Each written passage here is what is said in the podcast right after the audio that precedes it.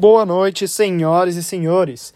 Esse é o nosso fechamento de mercado do dia 21 de 3 de 2022. Vamos para as notícias. Bolsa Brasileira. alta dos preços do minério e do petróleo puxa o índice brasileiro e o de Bovespa fechou em alta de 0,73 aos 116.154 pontos. Entre as maiores altas do dia, tivemos a Petrobras com uma alta de 3,75, a 3R Petroleum com uma alta de 3,69 e a Bradespar com uma alta de 3,49.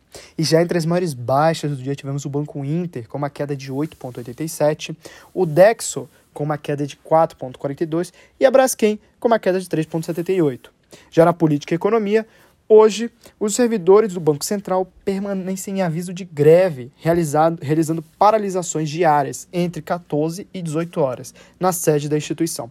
A greve será decidida em Assembleia Geral nesta terça-feira 22, caso o governo federal não anuncie reajuste. Já nos juros e o dólar, o dólar à vista recuou 1,42 a R$ 4,94, após oscilar entre R$ 4,93 e 5 reais.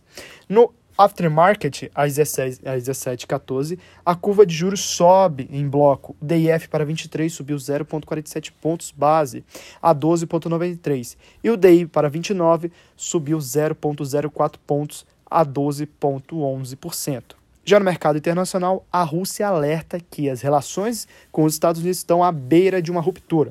O Dow Jones recuou 0,58%, o SP 500 caiu 0,04% e a Nasdaq teve uma queda de 0,40%.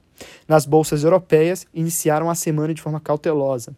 Notícias desencontradas dão tom de avanço das negociações. De um lado, a Rússia diz que a Ucrânia não flexibiliza, e do outro, países do Ocidente acusam Rússia de fechar cortina de fazer cortina de fumaça enquanto tenta avançar cada vez mais sobre Kiev e outras cidades-chave. O índice Stock 600 avançou 0,04%.